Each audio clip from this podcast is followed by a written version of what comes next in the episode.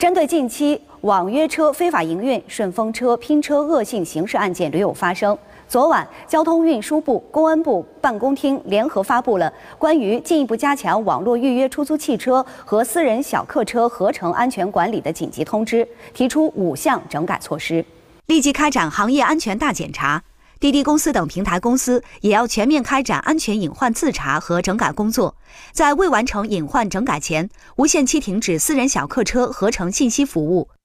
加强网约车和顺风车平台驾驶员背景核查。私人小客车合成信息服务平台要参照出租汽车驾驶员背景核查和监管有关要求，对从事或申请从事私人小客车合成服务的驾驶员一律进行背景核查。二零一八年十二月三十一号前，全面清退不符合条件的车辆和驾驶员，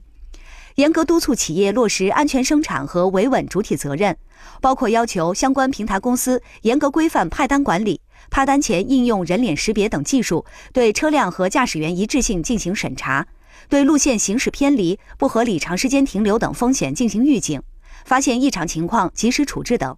健全完善投诉报警和快速反应机制，督促相关平台公司在 APP 显著位置设置一键报警，设置专门的二十四小时运转的安全管理和应急处置团队，在接到预警后视情立即向公安机关报警，公安机关接警后要组织警力快速反应、有效处置，严厉打击非法营运行为，对阻碍交通运输主管部门工作人员依法执行职务的行为，由公安机关依法予以查处。